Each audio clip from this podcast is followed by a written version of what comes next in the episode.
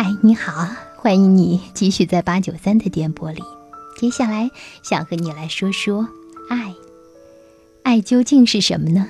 很多人曾经试图为爱来找到一个最为恰当的注解，但是他们发现很难很难。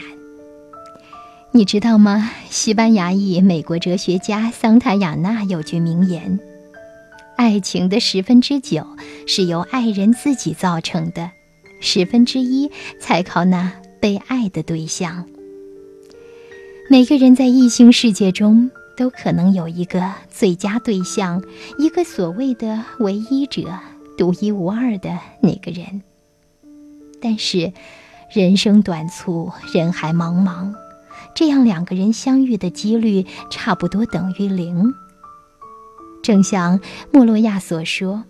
如果因了种种偶然之故，一个求爱者所认为独一无二的对象从未出现，那么差不多近似的爱情也会在另一个对象上感觉到。其实，激发爱的属性有很多。我们可能喜欢某个人，因为他的机智、敏感、幽默、品德高尚、知识渊博、美丽、灵巧。也可能是因为他有一笔财产，这些都可能会成为爱的基础。而对方对于你的爱是基于什么呢？是得好好考虑，我们能给爱的人什么呢？也许，当我们爱他的同时，是为了得到他的爱，于是我们就会按照他的需求，好好的打造我们自己，是这样吗？或者？不是这样，那么你的想法是什么呢？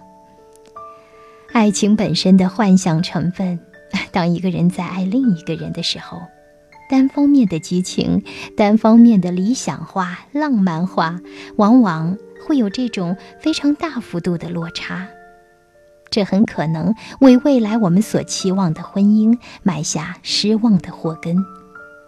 所以，从此我们要得出一个结论。